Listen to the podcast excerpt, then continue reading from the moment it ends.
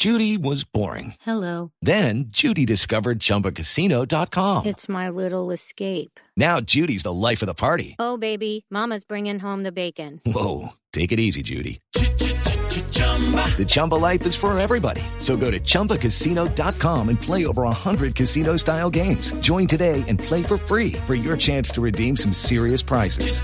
chumba ChumbaCasino.com. No purchase necessary. Void where prohibited by law. 18 plus terms and conditions apply. See website for details. A esta hora, en Blue Radio, las historias, las primicias, los personajes, la música y la tecnología en Meridiano Blue.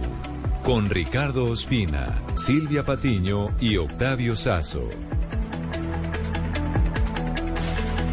Seguimos en Meridiano Blue, una dos minutos. Seguimos en Blue Radio, como siempre es un gusto acompañarlos. Hoy ya es miércoles, semana corta, 9 de agosto, y los acompañamos con las noticias más importantes a esta hora en Colombia y en el mundo. Vamos al Ministerio de Defensa, Juanita Tobar. ¿Qué pasó en la reunión entre el ministro de Defensa y el fiscal general Francisco Barbosa, en la que se analizaron los planes del ELN para matar al jefe del ente investigador?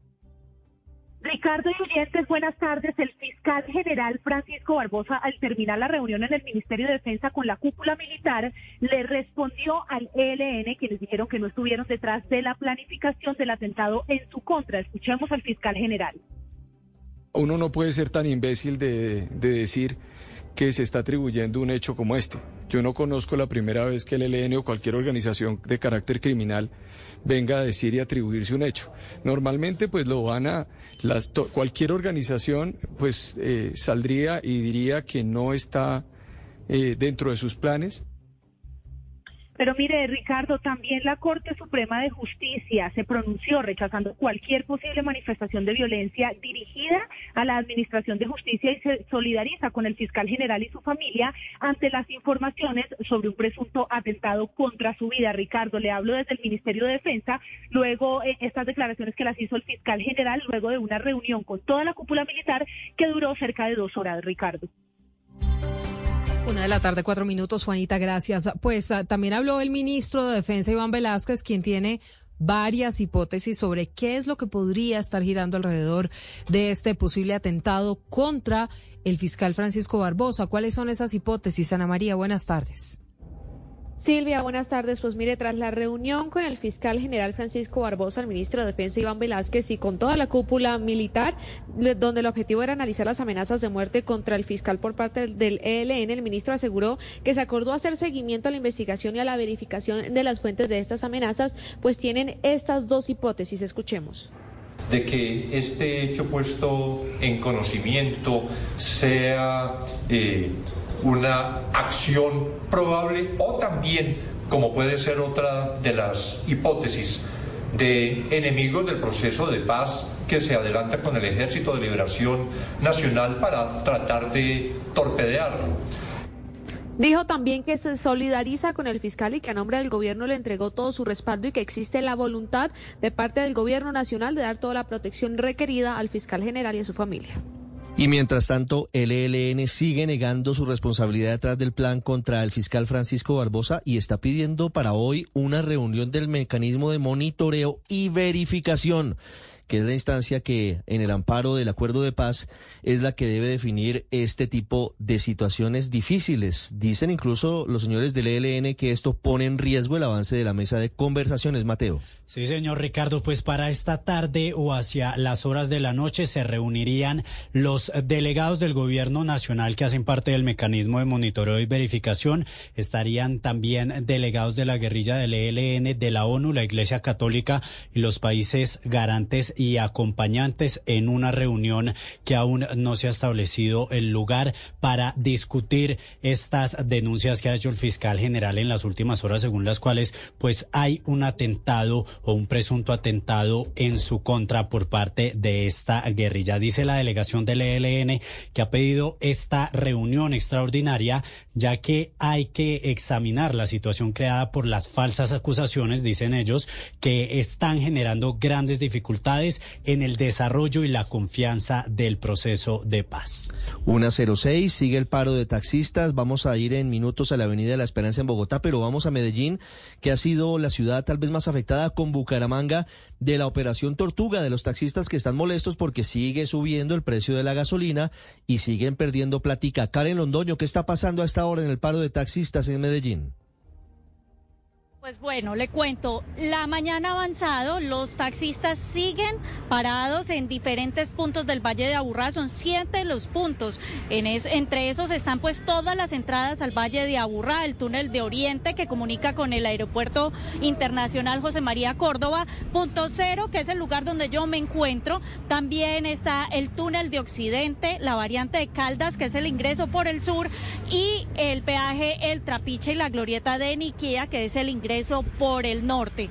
¿Qué ha pasado en el Valle de Aburrá? Hasta el momento las autoridades pues han reportado que al menos seis vehículos tipo taxis que sí salieron a trabajar han resultado afectados por los taxistas que están en el paro, pues al pasar por estos puntos de concentración los taxistas que están en paro terminan chuzándoles las llantas o desinflándoles las llantas a los que están trabajando y por eso pues al menos seis han sido afectados. Por estos mismos actos la policía también ha conducido a tres personas, pero el acto más grave, Ricardo, que le cuento que ha sucedido acá fue un ataque que sufrió el equipo periodístico de la casa editorial El Tiempo en el sector de Las Palmas, muy cerca del túnel de Oriente, donde con un arma traumática rompieron los vidrios del carro en el que se movilizaban.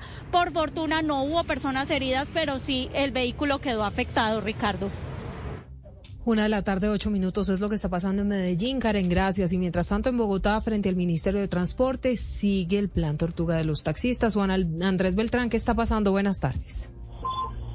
Buenas tardes. Pues mire, acá las movilizaciones por parte de cientos de taxistas iniciaron en la mañana desde la NQS con calle 94. Otro grupo partió desde la calle Sexta, también con avenida NQS. Y en este momento están llegando acá frente al Ministerio de transporte. Ellos tienen dos solicitudes principalmente. El primero, dicen que les establezcan una tarifa diferencial, puesto que señalan que se han visto seriamente afectados con el aumento de la gasolina y que hay días que prácticamente no les queda nada para llevar a sus casas. Y en segundo lugar, piden medidas estrictas para combatir la, los transportes, las diferentes alternativas de transporte informal que se presentan hoy en día en el país. Frente a esto, pues también hace pocos minutos el viceministro de Transporte ha dicho que por parte del gobierno nacional no se contempla establecer una tarifa diferencial y lo que ha hecho es un llamado a los entes territoriales para decirles que establezcan las tarifas de cobro de taxi, que ya hay una resolución emitida hace cerca de un mes y adicionalmente le hacen un llamado a los taxistas diciéndoles que cualquier solicitud que tengan frente al servicio o cualquier solicitud que tengan, pues puedan hacerla en las mesas de trabajo que ha ofrecido el gobierno nacional.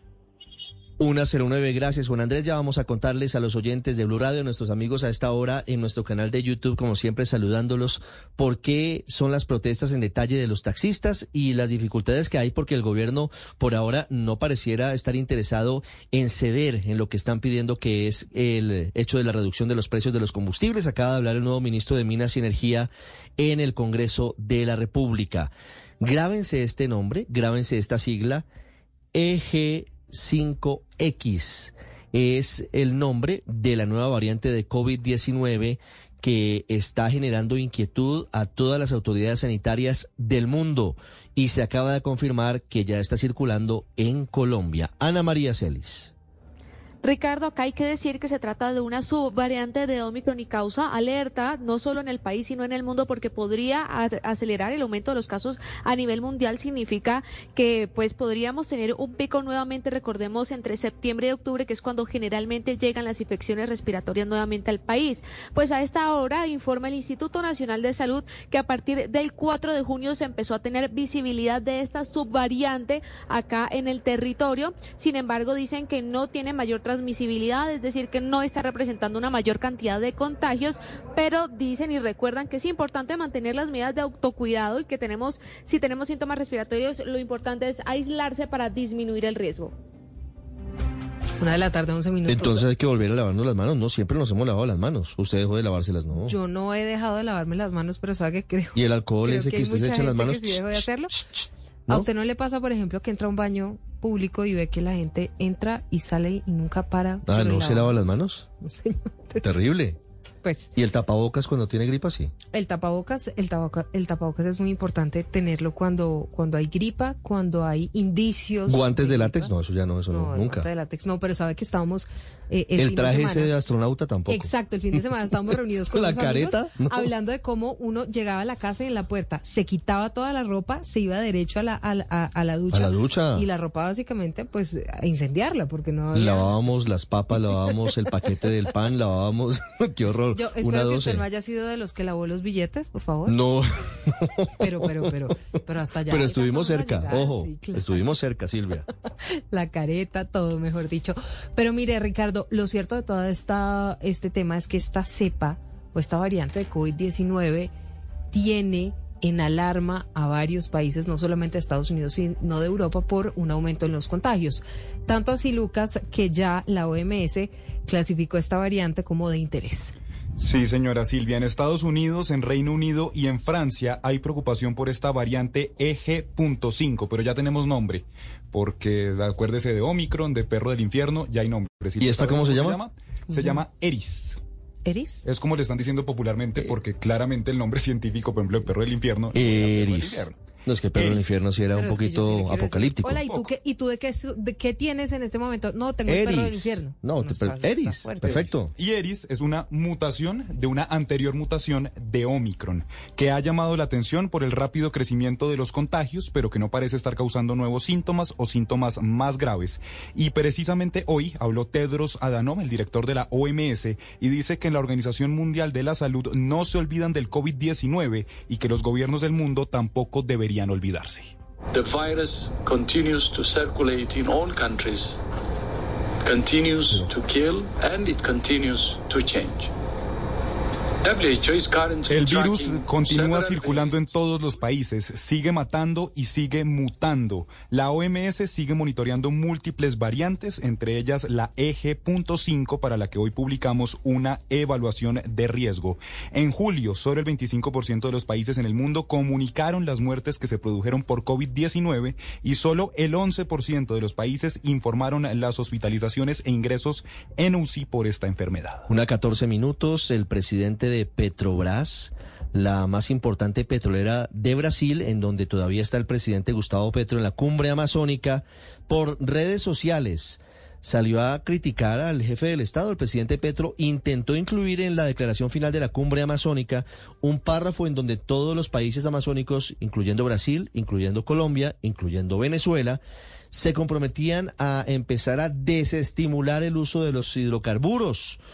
Presidente de Petrobras, obviamente una de las más grandes petroleras del mundo, dijo, ¿cómo va a proponer eso aquí el presidente Petro si ni siquiera tiene consensos en su país? Santiago Rincón, ¿qué más sabemos de este episodio? Ricardo, se despachó en muy duros términos con las buenas tardes Jean Paul Prates, que es el presidente de la brasileña Petrobras, pero además porque el presidente Gustavo Petro ayer habló de un negacionismo progresista. Mira, a través de sus redes sociales el presidente de la empresa dijo lo siguiente, lo que se observa en los debates locales es que la propuesta no adquirió madurez para ser presentada como ítem de compromiso internacional, ni siquiera en la propia Colombia y mucho menos extendida a los países vecinos. El presidente de Petrobras citó estudios nacionales según los cuales la inmediata suspensión de la producción de petróleo reduciría en un 40% las exportaciones colombianas y provocaría una contracción del 3,5% en el Producto Interno Bruto. Dijo textualmente, se percibe con claridad que no hay consenso ni siquiera en Colombia sobre esta medida y su inmediata aplicación, mucho menos a nivel internacional. Y es que todo este tema del cambio climático, definitivamente, Santiago, pues es un tema que hay que tomarse en serio, tanto que se está recrudecimiento, re- se está recrudeciendo el clima extremo en los Estados Unidos, temperaturas tremendamente altas e incendios forestales. Juan Camilo Merlano allí en Washington. Cerca de 12 personas, gente desesperada saltando al agua para escapar de los incendios forestales en la isla de Maui, en Hawái, que se concentran en distintas zonas, particularmente La Haiana, Pulejo y Kula, donde son más de 450 hectáreas las que han resultado quemadas, precipitando la evacuación de residentes de la zona. Alrededor de unas 350 personas fueron evacuadas. Más de 14 mil hogares no tienen energía eléctrica y las autoridades advierten que los hospitales están a tope atendiendo a víctimas de quemaduras. Los incendios se han visto agravados por el huracán Dora, que es categoría 4 y está pasando a unos 1.200 kilómetros de distancia de Hawái, pero cuyos vientos fuertes han agravado la situación y extendido los incendios que en estos momentos están fuera de control. Adicionalmente, según estimaciones, el calor extremo este verano ha cobrado la vida de 147 personas en Estados Unidos. En Meridiano Blue, lo que usted debe saber a esta hora. Una 19 fue una reunión cordial entre el ministro de Defensa Iván Velázquez, toda la cúpula militar y de policía, el fiscal general Francisco Barbosa y la vicefiscal Marta Janet Mancera para hablar de las informaciones que están en poder de todos los organismos de inteligencia del Estado colombiano frente a un plan presuntamente urdido por el ELN para matar al fiscal Francisco Barbosa. Al final, el acuerdo es trabajar conjuntamente para esclarecer los hechos. El fiscal, al término de la reunión, habló y dijo, yo no soy enemigo de la paz. He levantado casi 20 órdenes de captura contra guerrilleros del ELN para que avance el proceso de diálogos con el gobierno. Juanita. Señor Ricardo, mire, luego de dos horas de participar en esta reunión extraordinaria con la cúpula militar, en la que el ministro de Defensa Iván Velázquez conoció de primera mano la investigación por el atentado, el fiscal Francisco Barbosa reconoció el ánimo de colaboración y el ánimo solidario con que el gobierno nacional, el ministro de Defensa, la cúpula militar y el gobierno del presidente Gustavo Petro, por supuesto, están actuando frente a este caso. Sin embargo, dijo que teme por su seguridad, pues a partir del 13 de febrero de 2024 terminará su periodo como fiscal general de la Nación y teme por su protección y la de su familia al dejar el cargo. Pero mire, el fiscal general, como usted lo indicaba, Ricardo, le respondió a quienes lo critican como supuesto contradictor de la paz. Escuchemos. Para aquellos que han dicho que yo soy un enemigo de la paz, eh, y que han venido diciendo y circulando eso, que he levantado y he suspendido 19 órdenes de captura contra miembros del ELN, más de 70 órdenes de captura en su totalidad con organizaciones como las disidencias. Entonces, si hay un mayor colaborador de la paz total, con todos los límites que se han puesto y con todas las discusiones que yo he puesto en el país, ha sido el fiscal general de la Nación. Mire, Ricardo, el fiscal Barbosa también señaló que se están estructurando las hipótesis sobre el atentado que desde Venezuela se estaría planificando al mando de alias El Rolo con francotiradores donde se habían dispuesto, según la investigación, 3 mil millones de pesos para este acto terrorista y dijo que aunque se sabía de esta situación hace un mes, no se le había revelado al país hasta no constatar y corroborar esta delicada información, Ricardo. Pues frente a todo este tema, Juanita, el fiscal dice que lo que más le preocupa es su familia y por eso está evaluando la posibilidad de salir del país. Catalina Vargas. Minutos antes del pronunciamiento del fiscal Francisco Barbosa en el Ministerio de Defensa, la vicefiscal Marta Mancera aseguró que se están evaluando medidas para que el fiscal Barbosa salga del país. También señaló que se están tomando las respectivas medidas para redoblar su seguridad, así como la seguridad de su círculo familiar. Entre tanto, aseguró que ya se consolidó esa información por parte de tres fuentes humanas, la cual fue suministrada por parte de las fuerzas militares y que están totalmente seguros de que los entrenamientos para planear o para fraguar ese atentado contra el fiscal Francisco Barbosa se estarían llevando a cabo desde Venezuela. ¿Que dónde se consolidó la información? Por supuesto que de las fuerzas militares. Agradecemos a las fuerzas militares que su inteligencia nos lo hubieran entregado. Es un deber de los servidores públicos que de conocer un hecho de esta magnitud, como por ejemplo un atentado contra el fiscal general de la Nación, se le entregue de manera inmediata a las autoridades correspondientes. Señala la vicefiscal que no se pretende sabotear el proceso de paz con el ELN y que también ya se tienen detectados los movimientos de dinero de más de 3 mil millones de pesos. Y mientras tanto, el gobierno no tiene una posición unificada sobre este plan para atentar contra el fiscal general de la Nación. Mientras el ministro de Defensa dice vamos a investigar y nos solidarizamos con el fiscal, el canciller Álvaro Leiva desde Belém do Pará en Brasil dice que no descarta que esto sea, y la frase es un poquito fuerte, Santiago, una bomba para atentar contra el proceso de paz con el ELN. No sé si sea bien utilizada la analogía después de que el ELN con tantas bombas ha matado a tantos colombianos.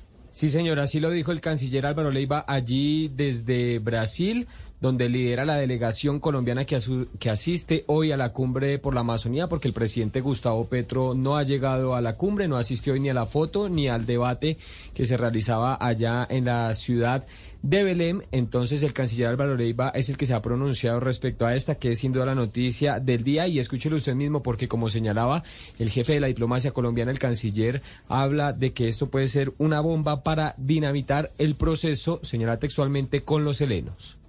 Tal forma que hay una contradicción entre lo que se hace y lo que se anota como esto, un atentado.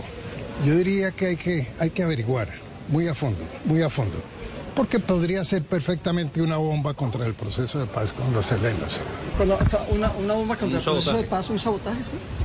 Pues llámelo como quiera, la calificación usted sabe que el castellano es muy amplio, pero lo importante es establecer la verdad.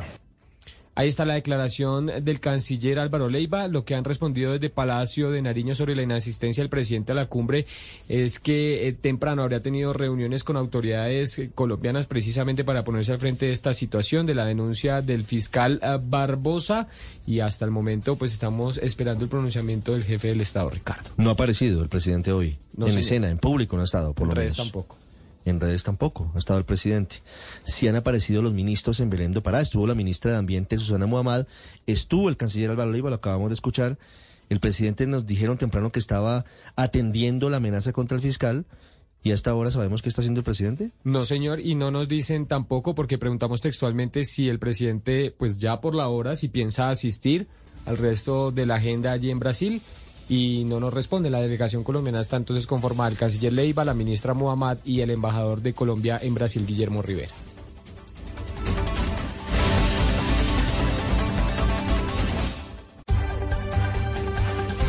Una 27, Silvia, increíblemente la plenaria del Senado y la plenaria de la Cámara se cancelaron por el paro de taxis. ¿Y es que los congresistas llegan en taxi o qué? O en bus, en Transmilenio. Usted coge, se baja en la estación Museo del Oro y de ahí camina por toda la séptima hasta llegar a la Plaza Bolívar y entra al Capitolio. Pero por supuesto, Ricardo, si es que los congresistas van en bus en Transmilenio o en, ah, no sé, taxi al, Congreso de la República. ¿Sabe que Además llama la atención que justo hoy en el orden del día, por lo menos en el Senado, en la plenaria del Senado, estaba el proyecto de JP Hernández, el de reducirles a los congresistas el salario. Y preciso hoy no pudieron Preciso hoy no por el paro. Ahora, ¿usted pudo llegar? Yo no tengo ni escoltas, ni camionetas, ni nada pude llegar. Nuestros compañeros del Máster Central. Pues todo el mundo. Aquí, pues ah. todo colombiano trabajador llegó a su puesto de trabajo. De pronto le tocó salir un poquito más temprano, madrugar, eh, cuadrar un carro el día anterior para que lo llevara. No sé, pero todos llegamos pues a trabajar. Todo el mundo llegó, es que no es una excusa que haya un paro de buses o de taxis para no llegar a trabajar. además, dígame unos señores que van con esquemas de seguridad y camionetas, ¿qué los afecta? Los pobres congresistas, una 28. Ya regresamos con Carmona que está listo, pero antes vamos con los deportes. Fútbol, ciclismo y más de deportes en Meridiano Blue. Ay, hombre, hablemos mejor de alegrías, don Cristian Marín. Hablemos de la selección Colombia femenina que se prepara para el partido del sábado. Usted muy madrugador, me imagino que estará aquí desde las 3 de la mañana preparando la transmisión. Tres y media, Richie. Ah, no, tres y media, Richie. Estaremos muy, tarde, temprano porque la transmisión de Blue Radio va a arrancar a las cuatro y media de la mañana para que la gente se programe. Muy bien la narración del Pet Garzón y Ricardo Rego en los comentarios con este partido trascendental, histórico para Colombia, porque podríamos llegar a una gran semifinal. Primera vez en la historia del fútbol colombiano en una semifinal de una Copa del Mundo. Bueno, en categorías mayores sí. En mayores, claro. En mayores, en mayores sí, porque, recordemos que la mejor presentación de Colombia mayores masculino ha sido en Brasil 2014, cuando Colombia logró meterse a los cuartos y terminó como la quinta mejor selección de ese campeonato mundial. Así que estamos todos atentos porque el sábado podemos escribir la historia en Australia y Nueva Zelanda. Bueno, hay que decir lo siguiente del equipo femenino. Ya en Sydney, ha llegado, hay buen ambiente, buena armonía. Se ha elegido el 11 por parte de los medios españoles de los octavos de final y aparecen dos colombianas. Ana María Guzmán, la risaraldense de Mistrato Risaralda, allí como la marcadora de punta por derecha y también Catalina Usme, que le ha regalado un gol fácil fascinante a Colombia en el partido anterior frente a la selección de Jamaica. Golazo con un control dirigido extraordinario y una resolución espectacular para la clasificación del equipo colombiano. Vale la pena resaltar que para el próximo partido Colombia ya podrá contar con Manuela Vanegas, que se perdió los octavos de final por acumulación de cartulinas amarillas. Eso es un buen antecedente. Pero también hay otras noticias importantes porque hoy, eh, desde las 7 de la noche, Independiente del Valle recibe al Deportivo Pereira en la Copa Libertadores de América. El cuadro Matecaña también tratando de hacer historia, buscando la clasificación a los cuartos de final del torneo de clubes más importante de Sudamérica. Eh, justamente vamos a tener la oportunidad de transmitir ese partido, 6 y 45 de la tarde. Estaremos con el compromiso entre el cuadro Matecaña e Independiente del Valle. El Deportivo Pereira va adelante en la serie, un gol por cero. El equipo es optimista. La banda de Alejandro Restrepo espera lograr la clasificación. Más resultados en Copa Libertadores de América. Ayer, Internacional de Porto Alegre en tanda desde los penales eliminó a River Plate, dos goles por uno. El Paranaense derrotó 2 por 0 a Bolívar, pero Bolívar sí ha clasificado el equipo boliviano a los cuartos de final después de vencerlo desde la tanda de los penales, mientras que Fluminense derrotó dos goles por cero a Argentinos Juniors. Hay que decir que hay mucha inconformidad, mucho malestar con el arbitraje que se presentó ayer en la mayoría de los partidos. Eh, va a haber polémica, hay mucha controversia a raíz de las decisiones que se han tomado, porque en muchas ocasiones ni siquiera los árbitros recibieron llamados del VAR para analizar acciones puntuales. Todo eso lo estaremos desarrollando en Blog Deportivo. Y también hoy hemos tenido goles de colombianos en el viejo continente, en partidos de preparación, porque Dubán Zapata y Luis Fernando Muriel se han reportado en la victoria del Atalanta, tres goles por cero frente al Pergoletese en partido preparatorio, pensando en el inicio de las competiciones internacionales, pero sobre todas las cosas del Atalanta, el equipo de Bérgamo, pensando en lo que va a ser el debut en la eh, calcio italiano, donde seguramente estarán los colombianos. Se habló mucho de que salía Muriel, de que salía Dubán Zapata, finalmente, y todo apunta a que los colombianos se van a quedar en el equipo de Bérgamo para la próxima temporada. Los hechos deportivos más importantes del día, recordando que vamos a tener Copa Libertadores esta noche y mañana también estaremos con el juego entre Racing y el Atlético Nacional. Colombia con dos equipos presentes en los octavos de final, intentando llegar a la siguiente fase del certamen de clubes más importante de toda América.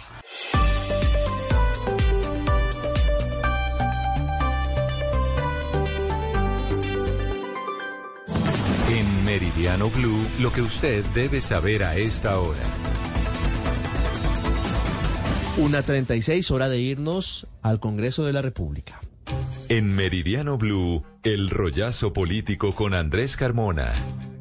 A esta hora solamente está don Andrés Carmona con Marcela Peña los fantasmas del Capitolio y del edificio nuevo del Congreso porque asustan. No hay nadie, hay muy pocos congresistas en medio de lo que significó la cancelación de las plenarias. Pobrecitos, los congresistas, ni senadores ni representantes pueden asistir por el paro de taxis. Pero me quedé pensando que además en, en, en la excusa o en la comunicación del Senado dice que por la situación en diferentes ciudades, pero si es en Bogotá, a donde tienen que sesionar los congresistas, ¿qué tiene que ver lo que Yo lo entendería, por, ejemplo, si estuvieran bloqueando el aeropuerto del Dorado de Bogotá. Sí supe, por ejemplo, que en el aeropuerto de Cartagena estuvieron bloqueando la llegada y salida de carros y ahí puedo entenderlo, pero en el resto del país. Pero Ricardo, hoy es miércoles, ¿no se supone que los congresistas desde ayer tendrían que estar en Bogotá? Digo, los, los representantes, los que están en campaña, estamos en campaña, ellos están apoyando a sus, sus eh, candidatos a alcaldías y gobernaciones. Don Andrés Carmona, y mientras tanto las reformas quietas. No avanza el plan de las propuestas del gobierno y tampoco las de los congresistas. Así es, Ricardo, muy buenas tardes. Y es que mire, todo lo que ha sucedido aquí en el Congreso de la República frente a esta discusión de las reformas sociales, pues al final van a quedar empantanadas. Según hemos consultado con las mesas directivas, tanto de las comisiones como de las plenarias, no hay mucha voluntad de avanzar en las reformas sociales. Le preguntamos incluso al presidente de la corporación, Andrés Calle, que cuándo iba a avanzar con la reforma a la salud, que es la que por lo menos ya puede citarse a debate en la plenaria, y dice que él todavía no tiene un concepto del ministro, del, del ministro de Salud, Guillermo Alfonso Jaramillo, para citar esa sesión. Y le consulta uno al ministro Guillermo Alfonso Jaramillo y su respuesta es, es disposición de las mesas directivas. Si a eso se suma lo que determinó el presidente del Senado, Iván Nami, de que solo se trabajaría martes en la tarde, martes en la mañana y martes en la tarde y miércoles en la mañana en plenarias para poder avanzar y el fin y el resto de la semana poder dedicarse a la campaña electoral, pues sin duda la radicación de estos proyectos y el avance sería más o menos hasta final de la campaña, es decir, para la primera semana de noviembre. Pero esto se suma a otro problema y es la discusión del acuerdo nacional, porque el ministro Velasco fue claro, se va a dar una o dos semanas para que se pueda lograr el consenso antes de presentar otra vez la reforma laboral, la reforma a servicios públicos, la reforma educativa y varios de los proyectos que quedaron colgados del semestre pasado, como la humanización carcelaria y la ley de sometimiento, que ya podría ir con un cambio en ley de justicia y paz, Ricardo. Ahora, con paros y con elecciones, pues sabe Dios cuándo van a sacar adelante todos esos proyectos. Andrés, y hablando de elecciones, el Partido Liberal se estuvo reuniendo con sus concejales y ediles. Todo eso para ver a quién van a apoyar a la alcaldía de Bogotá, Nicolás Rojas. Los concejales y ediles del Partido Liberal se reunieron con el presidente de esta colectividad, César Gaviria, para definir cómo serán los apoyos para la alcaldía de Bogotá en las elecciones regionales. Habrá libertad por parte del partido para que los cabildantes y ediles apoyen a uno de los nueve candidatos que en este momento están en la contienda. Quien confirmó esta información fue Samira Bizambra, concejal de Bogotá. Hace unos días nos reunimos los siete concejales de Bogotá con el presidente Gaviria y el secretario general del partido, en donde hablamos de diferentes temas, entre ellos el tema de alcaldía de la ciudad. Nos dijeron que podíamos estar en libertad hasta primera vuelta para definir entre Carlos Fernando Galán, Juan Daniel Oviedo y Rodrigo Lara y los concejales y cada uno de los candidatos pues están mirando cuál es la mejor opción para Bogotá y una vez pase primera vuelta pues volveremos a tomar definiciones. Terminamos en Boyacá donde le piden al Consejo Nacional Electoral revocar la inscripción de Carlos Amaya como candidato a la gobernación. Quien presentó este acto es Ricardo con Fonseca quien señaló que el candidato suscribió un contrato hace unos meses con la empresa Acreías de A Paz del Río que fue firmado en agosto del 2022 y que él no renunció en los tiempos requeridos por la ley. Una 40, Diana Ospino, terminó siendo militarizada la isla de San Andrés ante las dificultades en materia de seguridad. ¿Qué sabemos sobre esta medida?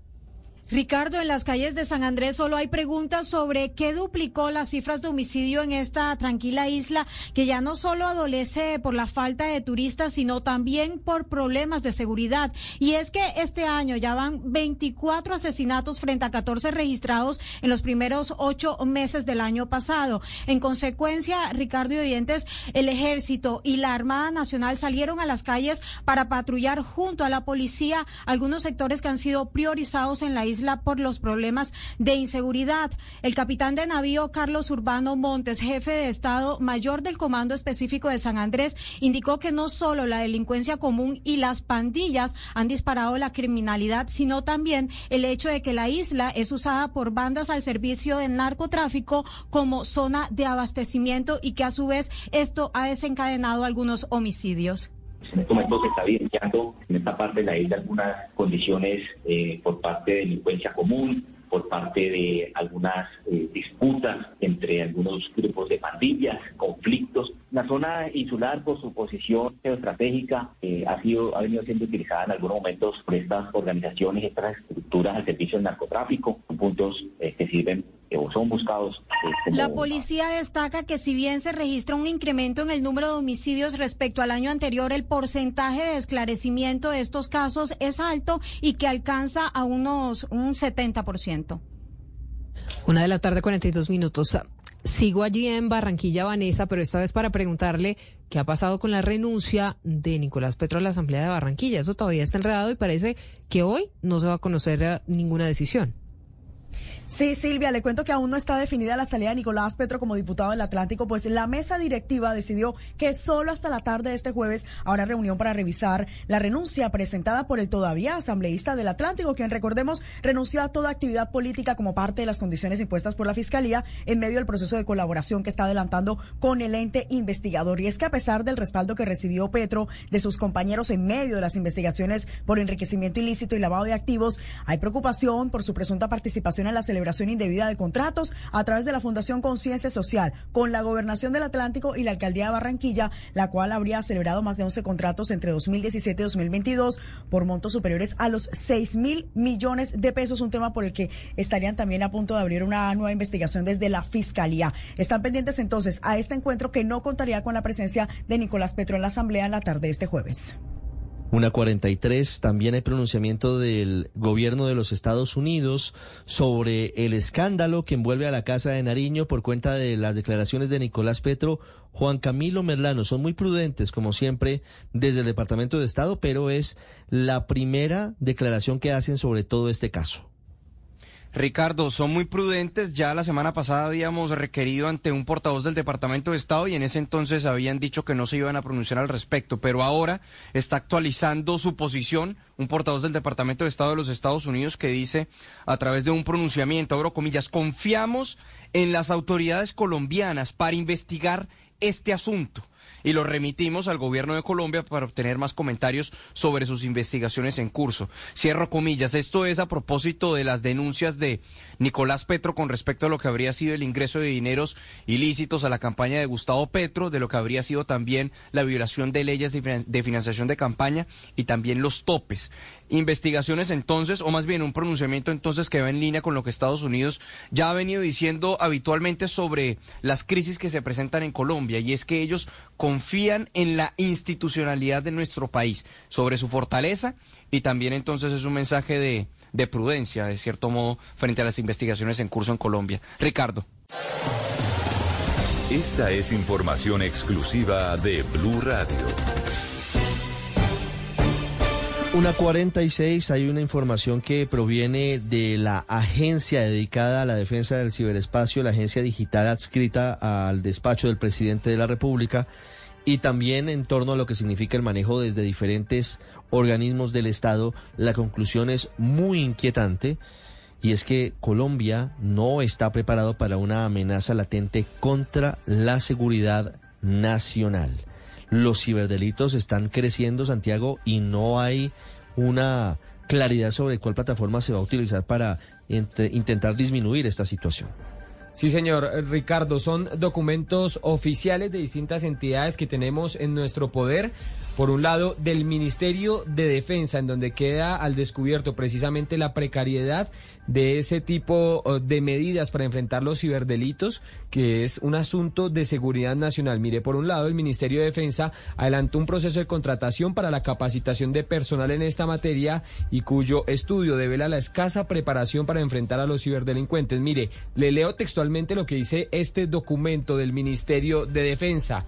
El limitado entrenamiento del personal militar, como se evidencia en el plan de fortalecimiento de capacidades de ciberseguridad, no solo afecta la capacidad de gestión del sector defensa y seguridad ante posibles eventos, incidentes y ataques cibernéticos, sino también la capacidad de reacción para defender la soberanía, la independencia, la integridad del territorio nacional y el orden constitucional en el ciberespacio.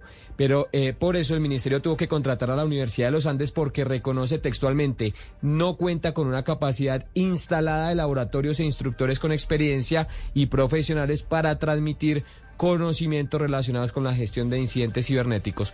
Pero no es el único, también hay un contrato que adelanta el Comando General de las Fuerzas Militares. Le leo también textualmente lo que dice allí porque es preocupante. Se hizo evidente la obsolescencia de algunas capacidades del sector de seguridad y defensa para la protección de las fronteras aéreas, terrestres y marítimas que da nuestra posición estratégica debe mantenerse vigente, así como una ampliación a nivel mundial del, del concepto de soberanía que nos obliga a actualizarnos para la defensa del ciberespacio. Ahí está lo que dicen estos documentos oficiales, Ricardo. ¿Y cuál es el plan del gobierno? ¿Cuál es la idea? ¿Qué van a hacer ante esta situación, ante este diagnóstico? Consultamos a Saúl Catán, quien ha venido desempeñándose, usted sabe, como asesor presidencial o consejero presidencial para la transformación digital, quien reconoce que estamos bastante crudos en la materia y que por eso se presentó ese proyecto para crear la Agencia de Ciberseguridad. Escuchemos lo que dice el doctor Catán. Sí, muy crudo, muy crudo. Yo creo que Colombia tiene un déficit de cerca de 200 mil personas en seguridad digital y creo que esto tiene que ser una iniciativa por muchos lados porque necesitamos mucha gente, entonces necesitamos que las fuerzas militares eh, capaciten gente que el sector civil capacite gente, el sector gobierno. Y reiteró la cifra más reciente de la que se tiene reporte, Ricardo. Oiga esto, 20 mil millones de ataques al año en Colombia. 20 mil millones. Si usted hace las cuentas, esos son unos 38 mil ataques cibernéticos por minuto. Se habla de 20 mil millones de ataques al año, cifra que dan algunos eh, productores de, soluciones de ciberseguridad a nivel mundial. Eh, yo creo que estamos por encima de esa cifra, pero pues se habla de cerca de 20 mil millones eh, de ataques anuales, lo cual pues es una barbaridad. Esto, Ricardo, son ataques de todo tipo, desde entidades públicas como la Fiscalía General que ha sufrido ese tipo de ataques, hasta bancos y EPS, lo cual resulta impactando en el diario vivir de la ciudadanía y por eso es que se prenden las alarmas porque reconocen estos documentos que no está preparado Colombia para enfrentar esta magnitud de ataques. Una de la tarde, 50 minutos, todos los detalles en blurradio.com y por supuesto en Twitter en arroba blurradioco. Hay otra información a esta hora en Meridiano Blue y tiene que ver con el gobierno colombiano. Están comprando oro a pequeños mineros en Caucasia, eso es en el departamento de Antioquia, y lo han exportado dos veces.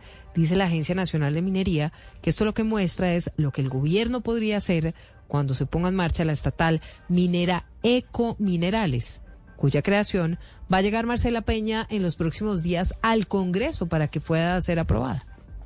El gobierno nacional le está comprando oro en Caucasia, Antioquia, a los pequeños mineros que logren demostrar que lo obtuvieron de manera legal y que lo obtuvieron sin utilizar mercurio. Con ese oro, el gobierno está en conversaciones con el Banco de la República que quiere comprar una parte, está pensando en vender otra parte a los joyeros del país, pero más importante aún, ya ha hecho dos exportaciones en lo corrido del año. Hablamos con Álvaro Pardo, el presidente de la Agencia Nacional de Minería. Les podemos pagar a un mejor precio eh, de mercado porque pues como se, exporta directamente, pues buena parte de lo que se exporta, la utilidad, se devuelve a los mineros. Las compras de este oro se están haciendo a través de dos comercializadoras que hoy están bajo el control de la Sociedad de Activos Especiales, pero el plan es no solo ampliar los puntos de compra, sino hacer estas compras directamente a través de Ecominerales, que va a ser la Ecopetrol del sector de la minería. Por eso, en los próximos días llega al Congreso de la República un proyecto de ley del Gobierno Nacional para crear esta compañía. Va separado de la ley minera porque la ley minera va a tener que esperar el trámite de las consultas previas. Con Pardo hablamos también del proyecto del Gobierno Nacional para descarbonizar la economía dice que hoy el gobierno va a respetar los contratos vigentes, pero no va a promover más minería a cielo abierto. No hay ninguna solicitud de minería de gran escala de carbón. No lo hay. Ya creo que los empresarios empiezan a ser conscientes que el carbón está en retirada. El precio del dólar, las bolsas, los mercados, en Meridiano Blue. Motivo alza en los precios de la gasolina, Ecopetrol vende menos hidrocarburos, menos combustibles y por eso bajaron sus utilidades. Marcela Peña. Cada día Ecopetrol está dejando de vender 6.800 barriles equivalentes de gasolina por cuenta del alza de los precios a los consumidores. Es una caída del 4,5% en las ventas del único productor de gasolina en Colombia. Este, sin embargo, es apenas uno de los factores que explican por qué las utilidades de Ecopetrol cayeron un 61% frente al año pasado. El ministro de Hacienda, Ricardo Bonilla, recibió los resultados con tranquilidad. Dice que la caída era previsible y estaban las cuentas del gobierno. Porque no es lo mismo tener un petróleo a 105 dólares que un petróleo a 80 dólares. Entonces, en ese sentido, las ganancias extraordinarias que obtuvo Ecopetrol en el 2022 difícilmente se van a repetir. De lo que no habló Bonilla es del otro impacto que tuvieron los resultados derivado de la REPA. De lo que no habló Bonilla es de la otra causa de la caída, la reforma tributaria. Según Ecopetrol, medidas como prohibir la deducción de regalías le costaron 2,3 billones de pesos. A pesar de todo, hoy Ecopetrol puede dar utilidades con un precio del petróleo de apenas 37 dólares por barril. Don Andrés Carmona acaba de hablar el ministro de Minas y Energía, el nuevo ministro Andrés Camacho, y dice que se mantiene la exploración de hidrocarburos en el país. Así es, Ricardo, y esto lo hizo a la salida de un debate en la Comisión Quinta de la Cámara de Representantes por cuenta de las alzas de los precios de los combustibles, toda esta polémica que ha suscitado incluso el paro de taxistas. Dice el ministro Omar Andrés Camacho que esta exploración se va a mantener incluso eh, complementando la carta que fue revelada por Blue Radio, enviada a los integrantes del Ministerio de Minas, en el que dice que los hidrocarburos tienen cierta importancia en la transición energética. Escuchemos. Nosotros vamos a mantener la actividad exploratoria del país y vamos a explorar en, en clave de energía. Y esa es la tarea que tenemos para la transición energética. Entonces ya tendremos oportunidad de poder desarrollarlo en más detalle. Dice el ministro que frente a los nuevos contratos el debate va más allá y que lo que se necesita es analizar nuevas fuentes de energía como el hidrógeno o la energía eólica, Ricardo.